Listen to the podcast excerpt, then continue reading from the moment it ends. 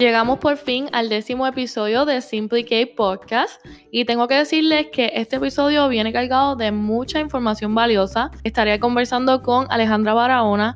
Ella es estudiante de medicina de último año. Esta chica ha sido parte de la junta directiva de la International Federation of Medical Students Association de Panamá y parte del Comité de Salud Pública. Su pasión es educar sobre la salud femenina dentro de su especialidad en la medicina, así que por eso estará compartiendo con nosotras. Y hablaremos sobre el síndrome de ovario poliquístico porque actualmente es una de las afecciones más críticas, desatendidas, mal diagnosticadas y subfinanciadas que afectan la salud de las mujeres. Necesitamos la ayuda de los medios de comunicación, de agencias gubernamentales y fuentes de financiación para continuar la investigación y mejorar la calidad de vida de estas chicas. Y uno de los datos más importantes es que actualmente es la causa más común de infertilidad en mujeres. Así que ahora sí, vamos a educarnos juntas. Hola, hola chicas, aquí está este podcast que estábamos esperando. Ustedes fueron quienes votaron a favor de este tema. Recuerdo ese día antes de publicar quiénes iban a ganar la competencia en Instagram, que estaba 50-50, y ya luego al otro día cuando vimos los resultados del Instagram de Alejandra, ese 71% a favor del síndrome de ovarios poliquísticos Así que dijimos, ok, no hay duda que este será el próximo tema. Y bueno, aquí estoy y te doy la bienvenida a ti, Alejandra. Hola, ¿qué tal? Todo, Un todo, placer estar todo aquí, bien. sí. Sí, sí. Claro que sí. Y bueno, pues vamos a empezar. Alejandra, cuéntanos por qué es tan relevante hablar de esta condición hoy. Bueno, mira, el síndrome de ovario poliquístico es la endocrinopatía más común en mujeres en edad reproductiva y la, más, y la cosa más común de infertilidad en mujeres. Y se caracteriza por una anormalidad en el metabolismo de andrógenos y estrógenos. Ok, y sabemos cuál es la causa. Bueno, su causa aún permanece desconocida, por lo que su tratamiento es principalmente sintomático y empírico, pero se cree que la etiología puede estar centrada en la resistencia a insulina. La insulina es una hormona que contribuye al procesamiento de los alimentos, de la comida. La resistencia a insulina se da cuando las células del cuerpo no responden normalmente a la insulina. Y esto entonces nos lleva a que los niveles de insulina estén altos en sangre. Aún así hay otros tipos de causas, pero eh, sería un poco confuso discutirlo porque están todavía como en discusión, por decirlo así. ¿Y el síndrome de ovario poliquístico es simplemente una enfermedad de los ovarios o es algo más? Mira que no, no. A pesar de su nombre, el, es, síndrome ovario poliquístico es un trastorno endocrino y metabólico que afecta mucho más allá que los ovarios. No todas las personas con síndrome ovario poliquístico tienen quistes ováricos y los ovarios poliquísticos por sí solos no cumplen los criterios para el diagnóstico. Entonces, debido a esto, hay grupos clínicos y de investigación que están presionando para cambiar el nombre del trastorno, argumentando que el nombre actual impide el progreso de la investigación y que también crea mucha confusión. Entonces, una sugerencia para un nuevo nombre es síndrome reproductivo metabólico. Fíjate, me gusta más ese nombre y claro que le da más generalización al problema y no solamente a los ovarios, porque yo pensaba realmente que era simplemente los ovarios. ¿Verdad? Sí, de verdad es que ese nombre suena bastante bien, pero vamos a ver si se logra cambiar. ¿Cuáles son los síntomas de este síndrome? Ok, mira, los síntomas son, hay un ciclo menstrual irregular. Se presenta comúnmente con trastornos menstruales e infertilidad. Eso es lo que quiere decir. Entonces, los ovarios, para, para que se entienda, los ovarios son los encargados de producir óvulos que se liberan todos los meses como parte de un ciclo menstrual saludable. Si una mujer tiene síndrome ovario poliquísticos, el óvulo puede no desarrollarse o no desprenderse durante la ovulación como debería.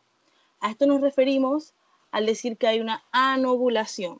Por esto es que el síndrome de ovario poliquístico puede causar amenorrea, que es ausencia de menstruación, o periodos menstruales irregulares. Por ejemplo, que te venga más de 30, y- que tu ciclo dure más de 35 días.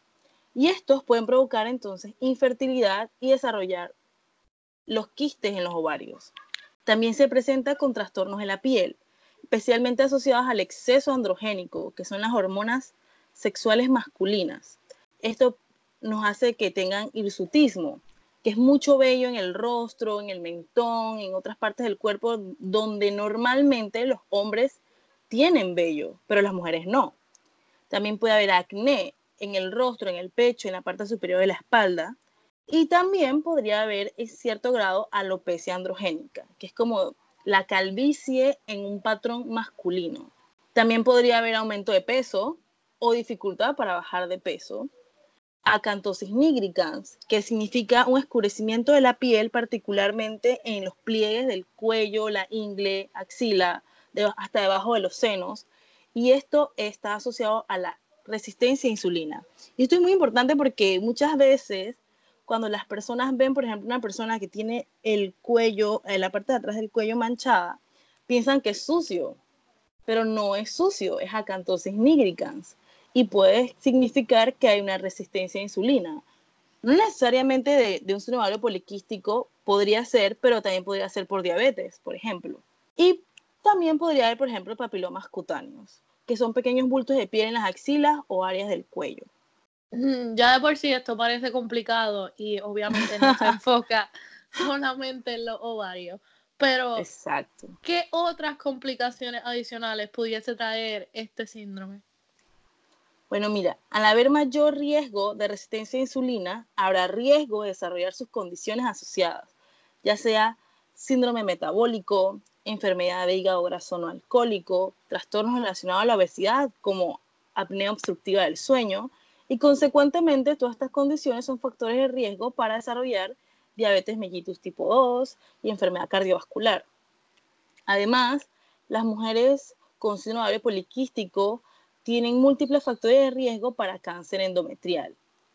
Y recientemente ha habido un aumento en el reconocimiento de trastornos del ánimo y depresión. Y es que los síntomas físicos del síndrome de ovario poliquístico suele estar asociado con satisfacción corporal y por ende con una autoevaluación negativa, llevando implicaciones psicológicas como ansiedad, depresión, disfunción social y poca satisfacción con tu imagen corporal. No solamente les afecta físicamente, también lo emocional. Y yo creo que es porque también mientras están en ese proceso de que se les diagnostique y comenzar a comprender por qué su cuerpo está reaccionando así, estas chicas reciben demasiada información por las redes sociales o por sus doctores de cosas que deben modificar. Y esto también pone eh, un peso encima de ellas, una algo como, como decir, no puedo, no puedo hacerlo todo como me lo están diciendo, porque a veces no se puede.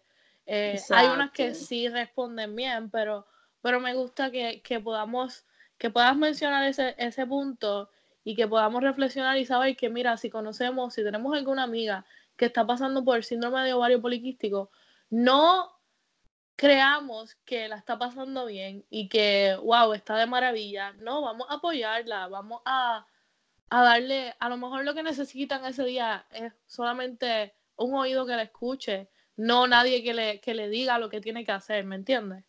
Exactamente, exactamente.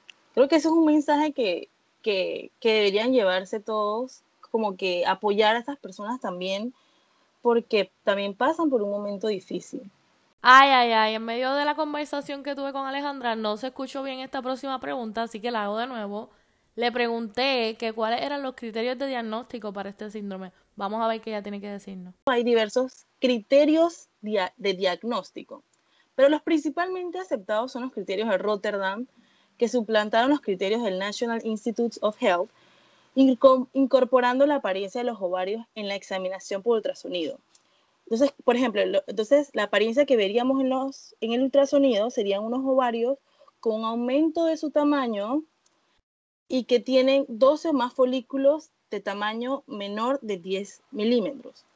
También están los criterios de la Sociedad de Exceso Androgénico, que reconoce el hiperandrogenismo como un factor diagnóstico necesario en combinación con los otros síntomas del síndrome. Entonces, ¿qué debe haber para poder diagnosticarlo? Uno, anovulación crónica. Dos, hiperandrogenismo. y tres ovarios poliquísticos. Si de estos tres criterios se cumplen dos, podemos estar ante un síndrome ovario poliquístico. Pero si, por ejemplo, solo hay irregularidades menstruales, podrían ser muchas otras cosas. Y también, por ejemplo, la obesidad es una comorbilidad de síndrome poliquístico. Sin embargo, no es parte de los criterios diagnósticos. Y aproximadamente 20% de las pacientes con síndrome poliquístico no son obesas. Sí, podemos decir que 80% sí son obesas, pero 20% no. Por esto es que la obesidad no podría ser parte, por ejemplo, de los criterios. Explícale a las personas qué es hiperandrogenismo para que entonces nos ubiquemos más. Exacto, ok. Mira, los andrógenos a veces se conocen como las hormonas masculinas, aunque las mujeres también generamos pequeñas cantidades de andrógenos normalmente. Los andrógenos entonces controlan el desarrollo y las características masculinas, como la calvicie. Entonces, los niveles de andrógenos elevados, hiperandrogenismo, pueden evitar la ovulación y el ciclo, en el ciclo menstrual y causar exceso del crecimiento del vello, que es el hirsutismo, y también pueden causar acné. Ok, entonces, ¿cómo se determina que hay hiperandrogenismo en esta chica? Bueno, primero, a través de la clínica que es lo más importante, que es lo que podemos ver, que es que va a tener hirsutismo, que es el vello del que ya hemos hablado, acné, alopecia androgénica, es decir, esta calvicie, o también podemos hacer medidas de las hormonas en sangre. Háblanos ahora sobre el historial médico, cómo eh, se da ese proceso, que deben estar pendientes las chicas que van a ser diagnosticadas con esto. Cuéntanos de eso. Ok, muy brevemente, pues la historia está enfocada en el inicio y la elaboración de signos, por ejemplo, de exceso de andrógenos, como ya hemos hablado, de la historia menstrual, de las mediciones concomitantes y, por ejemplo, el uso de andrógenos exógenos. Entonces, en el examen físico se debe incluir la evaluación, por ejemplo, de calvicie, acné, un clítoris grande, distribución del vello corporal, al igual que la examinación pélvica en busca de agrandamiento de los ovarios. Y también podemos buscar signos de resistencia a insulina, como obesidad, distribución así de la grasa centípeta, eh, presencia de acantosis nigricans y estos datos. Dinos qué cosas se deben descartar, qué otras causas se deben descartar antes de que un doctor te dé un diagnóstico de síndrome de ovario poliquístico. Ok, mira, los ovarios poliquísticos solos son hallazgos no específicos y también son detectados frecuentemente en mujeres con anormalidades no endocrinas o metabólicas. Por esta razón es sumamente importante buscar otras causas, como lo dices tú. Entonces, todos los abordajes diagnósticos recomiendan primero que se descarten otras cosas secundarias. Por ejemplo, hiperplasia anal congénita, hiperprolactinemia, neoplasia secretora de andrógenos, o sea, un cáncer secretor de andrógenos, o algunos trastornos tiroideos que son sumamente comunes. Entonces, por esto es importante siempre descartar todas estas otras causas eh, con exámenes antes de poder ponerle la etiqueta a una paciente de un síndrome ovario poliquístico. Ya le diagnosticaron síndrome de ovario poliquístico y ahora qué? Bueno, luego se necesita hacer un manejo multidisciplinario, es decir, con un equipo de varios especialistas, que sean médicos, nutricionistas, psicología, y tomarlo sobre todo con calma, porque cada persona tiene su propio proceso. ¿Cuáles son las opciones más comunes de tratamiento para estas chicas? Ok, no hay cura para el síndrome ovario poliquístico, pero se puede controlar sus síntomas y se hace un plan de tratamiento basado en los síntomas que tiene la paciente, sus planes de tener hijos o no, el riesgo de otras afecciones a largo plazo como la diabetes y la enfermedad cardiovascular. Entonces, en base a todo esto, se hace entonces un plan de las opciones del tratamiento. ¿Cómo nos cuentas un poco sobre los cambios de estilo de vida que tienen que dar estas chicas definitivamente a un cambio de estilo de vida mucho más saludable del que a lo mejor ya tienen claro. Mira, múltiples estudios han demostrado que la reducción significativa del peso, aunque sea 5% de tu peso actual, mejora aspectos del síndrome de ovario poliquístico, porque disminuye los niveles circulantes de los andrógenos y causa entonces que regrese la menstruación espontáneamente. También se ha asociado con mejorar las tasas de embarazo y disminuir los síntomas como el hirsutismo, al igual que mejorar los niveles de glucosa en sangre y de lípidos en sangre. Entonces, una dieta baja en grasas y basada, por ejemplo, en plantas, vegetales, causa pérdida de peso y reduce la resistencia a insulina. Y esto es importante porque afecta a muchas de las mujeres con este síndrome. Entonces, por ejemplo, la dieta baja en grasas y alta en fibras reducen los andrógenos circulantes y abordan eficazmente el tema de la dislipidemia, es decir, la alteración de los lípidos. También la dieta alta en frutas, verduras, granos, legumbres, reduce el estrés oxidativo y la inflamación, que es sumamente importante en este síndrome. Bueno, ya hablamos entonces de esos cambios de un estilo de vida a otro más saludable. Ahora vamos a hablar un poco más sobre los medicamentos. Dinos de esto. Para aquellas mujeres que no desean quedar embarazadas, porque como ya lo vimos entre las opciones de los tratamientos, hay una opción para las mujeres que no desean tener hijos. Lo ideal serían los anticonceptivos hormonales combinados.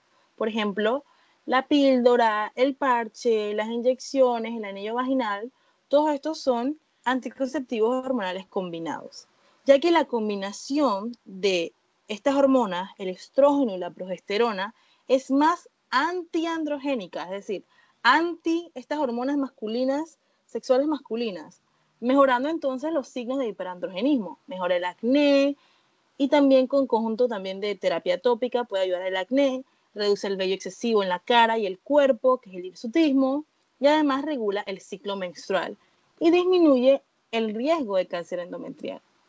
Usualmente no se usan anticonceptivos hormonales de solo progesterona sintéticas, que son los estágenos, porque podrían causar un efecto androgénico y aumentar el acné y el hirsutismo.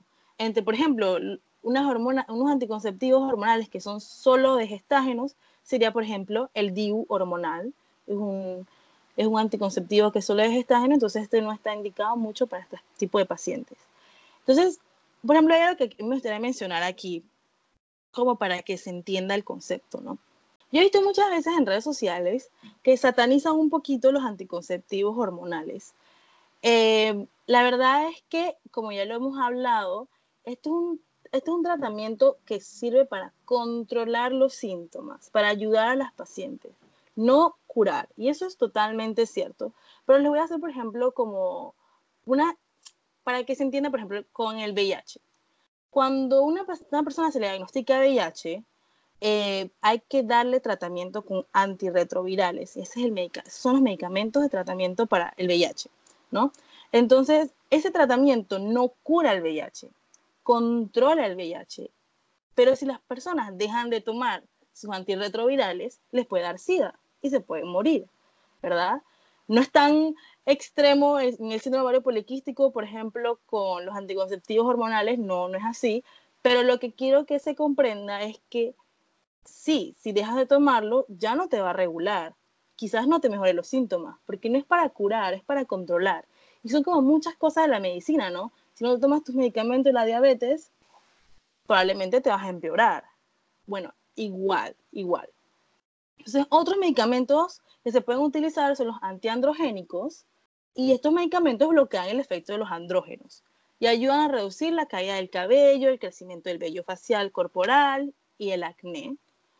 Em, también está la metformina, que es el antidiabético oral que disminuye la resistencia a insulina, que es una de las principales alteraciones en la causa del síndrome ovario poliquístico, como ya lo vimos, y se utiliza normalmente para tratar la diabetes tipo 2, pero puede mejorar entonces estos síntomas en algunas mujeres, ya que optimiza la capacidad de la insulina para disminuir el azúcar en sangre, que además puede reducir los niveles de insulina y andrógenos. Y luego de varios meses de su uso, la metformina puede ayudar a reactivar la ovulación pero normalmente solo tiene un efecto mínimo sobre el acné y el vello excesivo.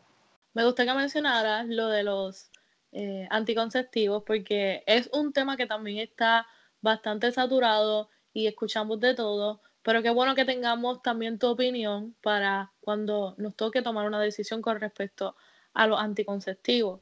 Y wow, no sabía que había también la metformina, también se podía utilizar en ciertos ejemplos de síndrome de ovario poliquístico, o qué bueno que también lo mencionaste. Entonces, vamos a hablar un poco más sobre infertilidad en estas chicas, porque es un tema también bastante común. Cuéntanos un poco. Sí, mira, ya que las mujeres con síndrome de ovario poliquístico son mujeres que no ovulan, que ovulan mal, por decirlo así, o sea, porque ovulan a veces y otras veces no, el óvulo o que el óvulo no alcanza una maduración adecuada, esto es lo que causa que haya más dificultad para poder embarazarse y que haya mala calidad en los óvulos, porque ovulan infrecuentemente. By the way, antes de que pasemos a hablar sobre la infertilidad, ¿qué tú crees sobre los anticonceptivos? ¿Qué estas chicas deben hacer si tienen muchas dudas con respecto a ese tema? Sí, tú cuando vas a decidir que vamos a tomar este medicamento como tratamiento para esta condición, nos hablamos, hablamos mucho de los beneficios, ¿no? Pero también hay que preguntarle a su médico los efectos adversos. Y entonces, en base a eso, como sopesar, ok, estos son los beneficios, estos son los efectos adversos, y así tomar una decisión consensuada con tu médico del tratamiento.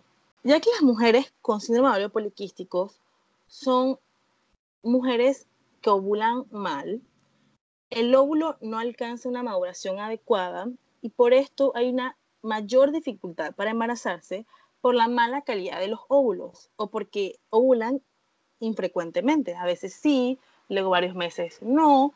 Entonces, tener síndrome ovario poliquístico no implica que no puedas quedar embarazada. El síndrome ovario poliquístico es una de las causas más comunes de infertilidad de mujeres y puede ser tratada.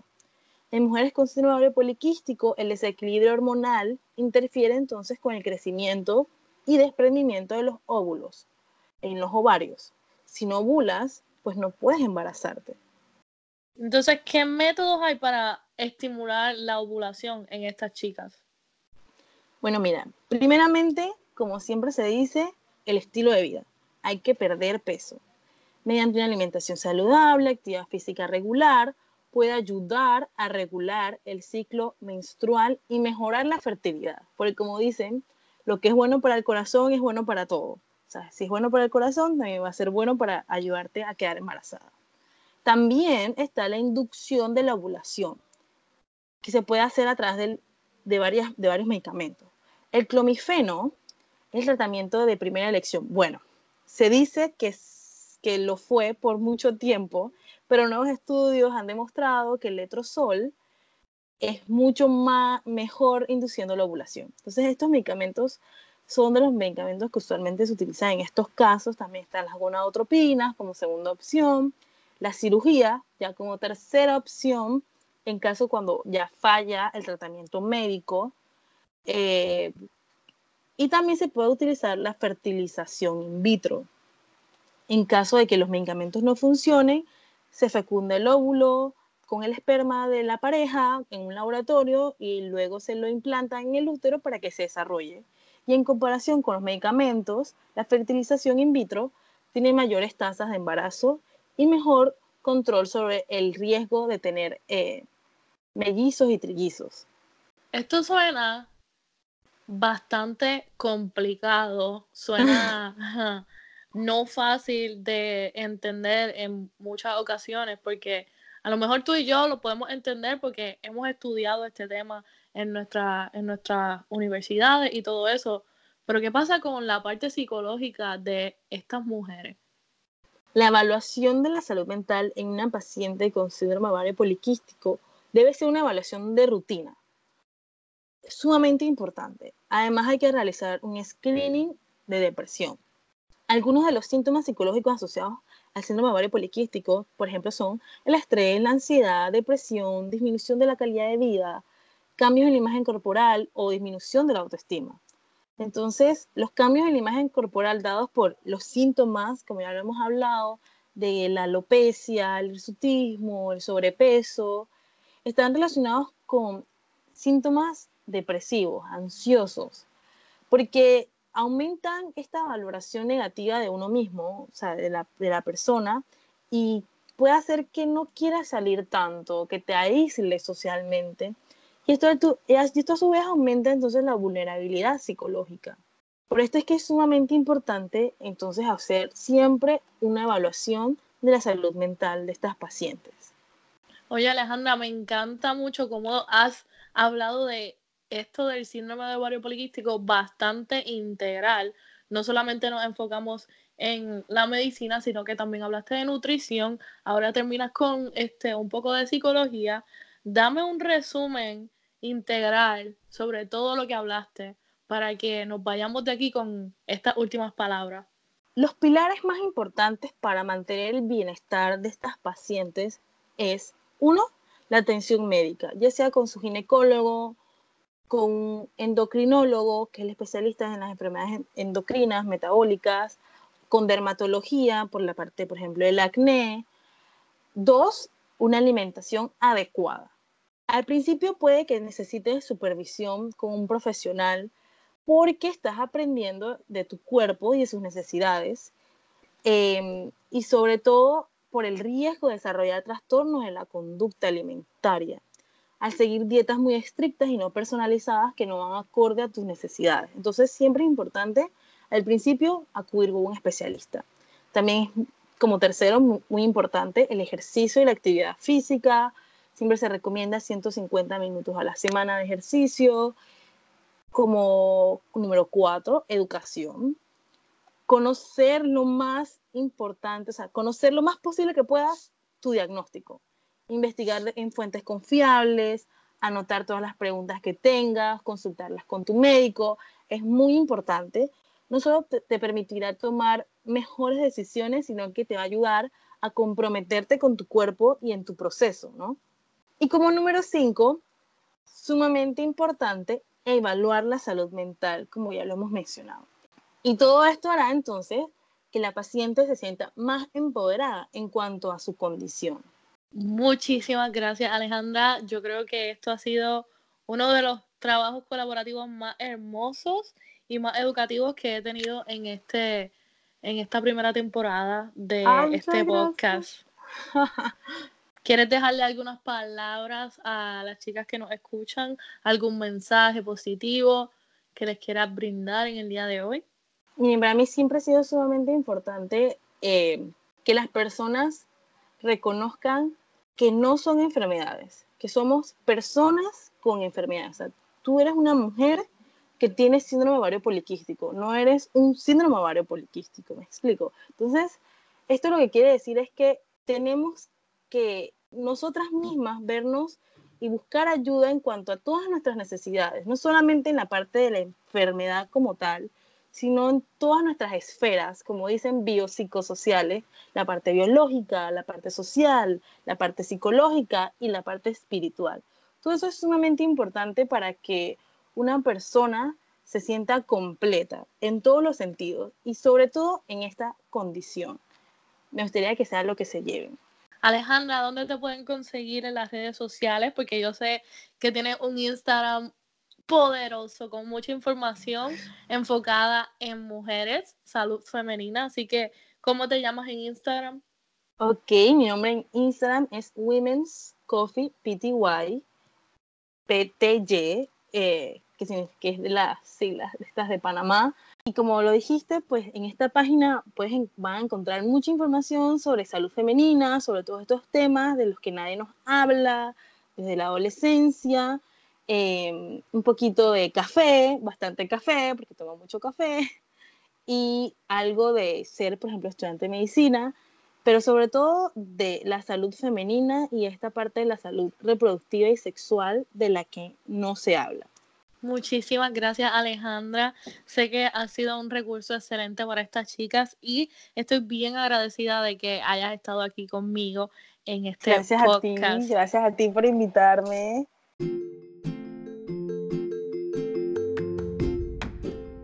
Antes de irme, quiero recordarte que me puedes conseguir en Instagram bajo el nombre de Simply Gay Podcast. Y si este episodio te ha ayudado a crecer, si algo has aprendido o alguno de los otros episodios, quiero que sepas que esa es la misión y quisiera que pudieras compartir este episodio o algún otro episodio con otra chica. Ayúdame en este esfuerzo de crecer el podcast y seguir educándonos juntas. Y como siempre digo, nos vemos en la próxima.